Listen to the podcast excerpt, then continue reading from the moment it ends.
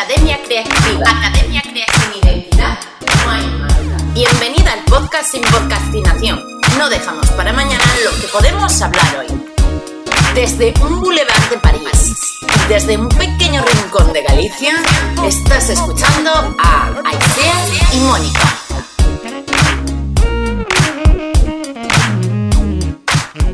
Buenos días. Otro lunes más aquí con nosotras en Sin Podcastinación, hablando de un tema muy interesante y que toca como el corazoncillo de muchas personas. Y es el tema del intrusismo. Un tema polémico, Está cuanto claro. menos.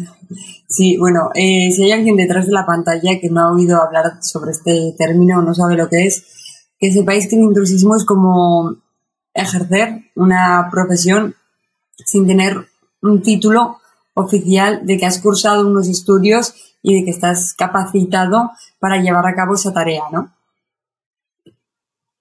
Sí, eh, en sí se basa en un título. Tú no tienes la carrera o la formación para desempeñar una profesión y la desarrollas. Entonces, serías una persona que practica el intrusismo. Y esto molesta a muchas personas, a muchísimas que sí tienen un título, a lo mejor. Pero aquí está un detalle importante. Nosotras creemos que eh, bueno, hay personas que tienen dos, tres carreras y están sin trabajar y hay personas que no tienen carrera y están trabajando y dándolo todo día a día, formándose diariamente con el long life learning este, ¿no? De a- a formarse a lo largo de la vida y están trabajando y gente con carreras que no. Entonces, ¿por qué pasa esto? A ver, ¿No? eh, está claro que depende, o sea, el intrusismo, claro, no es lo mismo eh, practicarlo en unos sectores que en otros, ¿no? Como que todo varía un poco. De todas formas, de esto hablaremos un poquito más adelante, eh, creo que las dos, tanto Mónica como yo, siempre apostamos por la formación. O siempre hay que seguir formándote, siempre tienes que ser cada vez más capaz, no solo en una temática, sino en muchísimas más. Por mucho que sea, yo que sé, copy, como es mi caso, tienes que saber de redes sociales, tienes que saber de analíticas, tienes que saber de muchísimas cosas más. Entonces, partimos desde aquí, de que la formación no es una opción. Tienes que, aunque sea leer libros o, o viendo tutoriales de YouTube, a nosotros creo que, que esa forma en la que hayas aprendido no es tan importante mientras que tengas talento y tengas conocimiento, ¿no? Sepas realmente de lo que estás hablando. Y, um, y eso, eh, como decía, Ejecutarlo. eso es. Porque al final, al, al final es eso, saber ejecutarlo, tener un resultado que te, que te, como te, te apoye, ¿no? Decir, bueno, pues yo puedo conseguir este resultado que consigue Exacto, alguien que ha estudiado una carrera. O sea, no es tanto el título ni, ni dónde, la- dónde hayas estudiado, sino las capacidades que tú tengas como persona, como profesional, ¿no? Porque, porque también, como tú dices, hay muchísimas personas con, mucho, con muchos títulos, pero sin trabajo. Hay gente que, a ver, es que claro, cada caso hay que estudiarlo aparte, creo yo, ¿no? O sea, hablar en general en esta clase de cosas creo que no se puede. Pero, como decía, también hay mucha gente con, con muchos títulos que realmente no tiene ciertas capacidades o ciertos talentos o ciertas habilidades, ¿no? La, la titulitis, en plan, aquí en España, por ejemplo, hay muchísima gente con títulos de inglés, yo conozco a mucha gente que no tiene idea de hablar inglés, ni idea. Nada, y después está el tema de, de la calidad ed- educativa. Mm, porque yo creo que mm, el sistema educativo en España está muy obsoleto. En general, yo estoy bastante decepcionada en general en este aspecto y yo he estudiado educación infantil, o sea, que sé de lo que estoy hablando, y la teoría es una y la práctica es otra totalmente diferente. Y después, en, en las universidades, ¿qué pasa? Porque yo, dentro del sector del que, eh, traba- en el que trabajamos, dentro del marketing, el diseño y todas estas cosas, me he encontrado un montón de gente que me ha dicho siempre lo mismo. Y es que han- sí, han estudiado una, corre- una carrera, pero donde han aprendido realmente ha sido después, a la hora de ejecutar todo lo aprendido, entre comillas, porque han tenido que eh, aprender muchas cosas más, a manejar herramientas a, entender cómo funciona esa ejecución de la teoría que han absorbido, porque muchas veces si tú eh, solo estudias en plan chapar, o sea, memorizar y memorizar, eso no se interioriza. Porque no lo estás poniendo en práctica. Mira, eh, justo esto que estás comentando me pasó a mí y, no hace mucho tiempo. Yo eh, acabé el máster en marketing online hace dos o tres años, quiero decir, hace, lo tengo muy, muy reciente. Y ahí me acuerdo que, una de las temáticas más fáciles que aprendimos fue el SEO, a posicionar. Mm, claro, te sabías todas las normas o todos los to-dos de memoria para el examen o para lo que fuera, pero hasta que no te pones de verdad a posicionar una página en Google, no tienes ni idea de nada. Aparte, esto lo que te digo, estudié hace bastante poco, pero aún así los algoritmos cambian, son cosas vivas, ¿entiendes? Que, que cambian a la velocidad de la luz y hay que estar preparado para adaptarte y para seguir estudiando siempre. Eso es, que aunque aprendas en la carrera cómo funciona una aplicación, cómo funciona el SEO con Google mismamente, eh, si no te preparan para los cambios que vienen, es que no sirve de nada, porque entonces queda obsoleto. Y es lo que digo, yo creo que mm, en este mundo, sobre todo, eh, la formación tiene que ser a lo largo de la vida, continuamente, constantemente, comprar cursos de gente referente, actualizada, Em, estar al día, ponerlo en práctica constantemente y tener como ese respaldo, ese respaldo, esa era la palabra que quería buscar, un respaldo de que tú eres capaz de ejecutar toda esa teoría, porque una cosa es saberse la teoría y otra cosa es saberla eh, poner en práctica. Ya, yo creo que todo lo que tenga que ver con el mundo digital, todos estos negocios digitales o todos estos freelance, es que es el learning by doing. O sea, aprendes cuando te pones a hacerlo. Si no, eh, puedes leerte todos los tips del mundo que hasta que no te pones no te das cuenta realmente del esfuerzo que conlleva, del trabajo que es y, de la cantidad de pruebas que hay que hacer, porque es que nosotros estamos obligadas a estar todo el rato probando, ¿no? Pues sí, y una de las profesiones que a mí me gusta nombrar en este caso bueno, aparte de la tuya, que la tuya es una profesión que no está arreglada todavía, o sea, no es el copywriting no, no está arreglado, no hay un estudio oficial para hacer copy. Y sin embargo hay copies muy profesionales. Maider Tomasena no estudió en la Universidad Copywriting y es la mejor copywriting de, en España, por lo menos conocida. Entonces, eh, ¿qué? ella no tiene ningún título al respecto. ¿Qué pasa? Claro, yo creo que esto es algo como que, que tienes que, o sea, que te tiene que nacer, porque al final tienes que aprender muchísimo todo el rato. Eh, también le, no sé, yo creo que todas estas tendencias siempre se crean, o siempre los más avispados en todo esto siempre son Estados Unidos, y al final seguir esa conversación que se está creando sobre, sobre la profesión, ¿no? También te digo, sobre justamente mi profesión, aquí tengo sentimientos muy contrapuestos. O sea, eh, um, creo que hay muchísimas personas, muchísimos redactores que escriben de maravilla, que crean unos textos, wow, para dejarte con la boca abierta, pero que el hecho de, um, saber escribir bien, de tener ese talento, no significa, no te hace copywriter, ¿entiendes? Hay que tener eh, el talento por un lado y hay que saberse la técnica por otro porque la mayoría de, esta clase de redactores, copywriters que me encuentro, pues escriben como si fuera para el mundo offline, ¿no? Escriben como textos, párrafos muy grandes, eh, textos muy, muy largos, y el mundo online no está preparado para eso. Son todo textos cortos, mensajes muy directos, los CTAs, quiero decir, al final tienes que saber crear esa conversación en la página web que no se hace siendo simplemente creativo y redactando, no, no así talento y técnica, las dos cosas. Claro, es que, es que ahí está la diferencia. Conocemos la profesión de la redacción de contenido, la redacción de un libro, la redacción de un artículo, la redacción de tal, pero el copy es otra cosa muy diferente. Es que no tiene nada que ver y además es una cosa que continuamente está cambiando y te tienes que adaptar. Entonces, claro, si no es esa, esa, si no eres eh, conocedor o estudiante independiente autodidacta de esto, continuamente absorbiendo información de tendencias, de, de qué da resultados, de qué no, y lo pones en práctica y pruebas y lo testeas y todo ese trabajo, si no lo llevas a cabo, es normal que, que no, que al final pues seas una repetición de lo que hacen otros copies más profesionales o de que caigas en malas costumbres. En mi caso, por ejemplo, eh, claro, yo lo mismo, estudié marketing online. Eso no me, no me acredita ser eh, copywriter en ningún momento.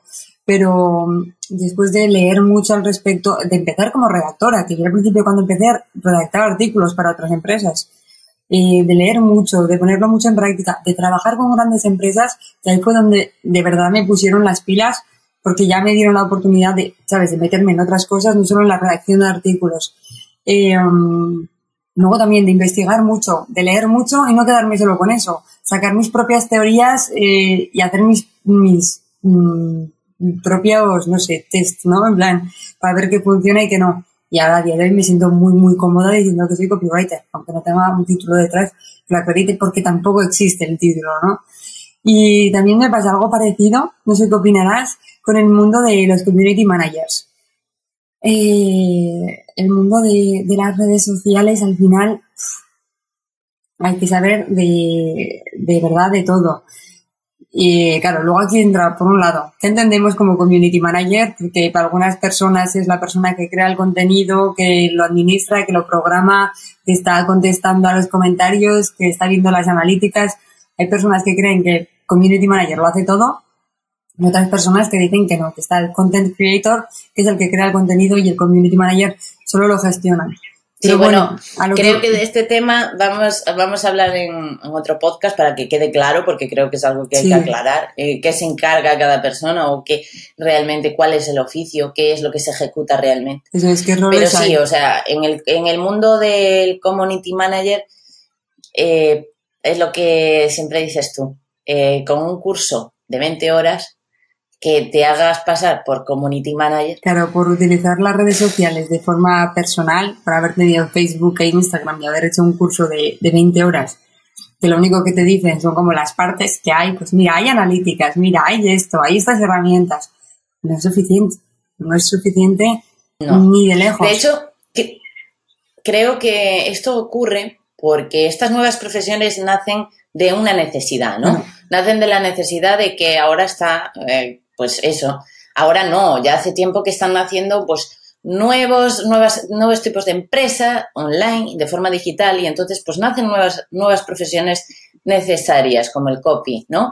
Pero también eh, el, el, community manager al principio quizás podía abarcar más todo, pero ahora como se necesita mucha calidad, porque hay mucha competencia, hay que desfragmentar esas tareas y hacerlas pues de forma más profesional, más específica por una profesión en concreto. Aquí nace también, por ejemplo, el, la profesión de los traffickers, que hace poco no, no hay ninguna formación al respecto y es publicidad online, ¿vale?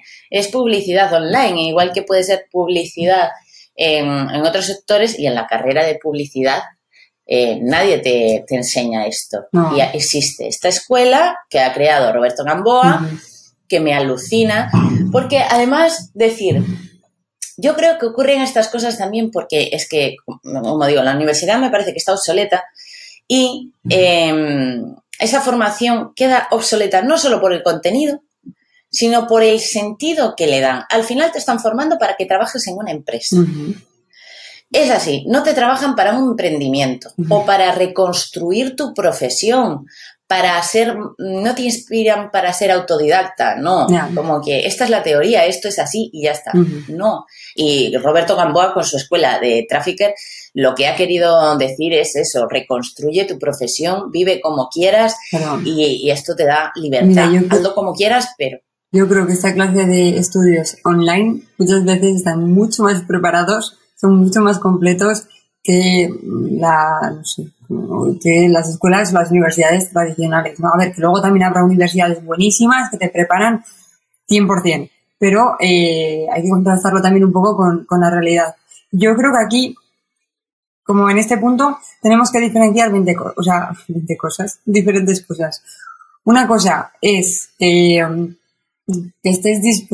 Yo creo que aquí como en punto tenemos que diferenciar 20, o sea, 20 cosas, diferentes cosas. Una cosa es eh, que estés dispuesta, mm, que puedas ejecutar una tarea, una actividad profesional, porque tienes talento, tienes las capacidades, has sido autodidacta y aunque no tengas título, puedas ir con todo. Otra cosa es eh, estas personas, como los community managers que decíamos antes, ¿no? que con una formación muy, muy, muy, muy básica y por haber utilizado las redes sociales ya no sé, tiene la confianza de ofrecer sus servicios.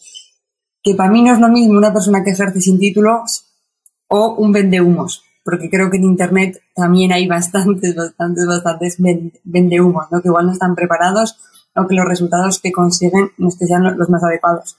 Y luego, por último, está el intrusismo, depende en qué sector, porque esto también tú y yo lo hemos hablado un millón de veces, que no es lo mismo eh, ejercer como community manager que ejercer de, en, el mundo de la salud, ¿no? En la sanidad.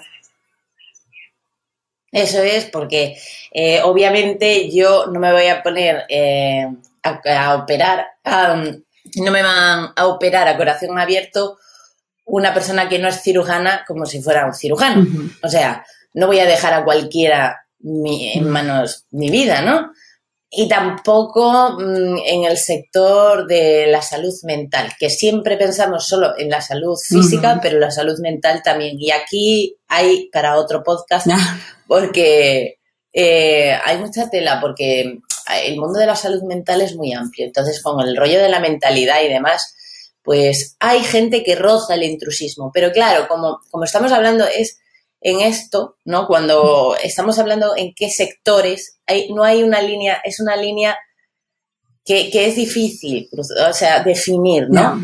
Porque puedes, por un lado, aportar muchísimo, pero yo creo que cuando ya mm, mm, hablamos de salud, de enfermedades, de trastornos y demás, ahí ya en manos de gente, sí, totalmente estudiada con la competencia, ¿vale? ¿Cómo valoramos la competencia de una persona y cómo confiamos en ella? Aunque hay gente con carrera que es una incompetente. Como siempre. Pues lo básico, lo básico en lo que nos podemos agarrar es que tenga un título, ¿no? Pero en general, yo creo que ser autodidacta es totalmente competente, también te hace competente. Sí, sí, a día de hoy yo conozco a bastantes adolescentes que tienen unas habilidades para utilizar Photoshop, para grabar vídeos, para editarlos, que tienen 14 años. O sea, que es que no han, estudiado carrera porque todavía no están en la edad de estudiar carrera. Y aún así son personas muy apasionadas que han nacido con tecnología y con equipos muy buenos y están capacitadas para llevar a cabo estas tareas. Y eso, en el mundo creativo, yo también tengo una prima que es que dibuja y pinta que no te puedes imaginar lo que hace con, cualquier herramienta, incluso con aplicaciones del móvil. Pero, ¿qué pasa? Que, porque son personas que de forma autodidacta han aprendido con videotutoriales, con no sé qué, con no sé cuánto, y, todavía no han hecho carrera. Cuando vayan a carrera probablemente se multiplique su talento, pero ahí eh, habría otro podcast también hablando de si está capacitada o no esta sociedad para mm, nosotras, para los millennials y para la generación Z, porque yo no sé hasta qué punto está preparada esta sociedad. Entonces es normal, yo creo que es totalmente normal que exista el intrusismo. Sí, yo estoy totalmente de acuerdo contigo. Lo dicho, cada caso es como para coger con pinzas y ahí es un tema muy, muy delicado. Depende de los sectores, de las capacidades, de la técnica, del talento, de muchas cosas, pero evidentemente que, a día de hoy es posible ejercer en, ciertos, en ciertas profesiones sin, sin título. Algo, para terminar, algo súper importante que se me acaba de, venir a la cabeza y es así. Y es que creo que desde que existe Internet esto ocurre mucho más, no porque tengamos acceso a toda la información, sino porque las barreras culturales se han roto. Entonces, donde están más avanzados, que sabemos que es Estados Unidos, obviamente, eh, se ha roto la barrera por completo y entonces tenemos acceso a una sociedad más avanzada en este, en este tema en el que estamos hablando, que es educativo, educativo, sí, entonces, no solo en Estados Unidos, sino en todas partes, absorbemos la riqueza de todas las culturas, de todos los rincones del mundo y al final pues es que no nos quedamos solo con lo que hay aquí. Me parece estupendo. Claro, sí, yo estoy también completamente de acuerdo con eso que has dicho, en plan rápidamente, que con Internet, con la democratización de la información, con el acceso a la información, todos somos más capaces. Si queremos, en Internet a día de hoy puedes aprender de verdad, de todo. Y eso, eh, bueno, yo creo que hasta aquí el podcast de hoy. Esperamos que os haya gustado mucho este, este tema. Si tenéis algún comentario al respecto, algo que queráis añadir a lo que ya hemos dicho Mónica y yo, dejadlo en comentarios. En el próximo podcast, Mónica nos hablará de cómo hacer colaboraciones con marcas, que ya haya hecho unas cuantas. Así que nada, os esperamos el lunes que viene. ¡Chao! Hasta luego, chao.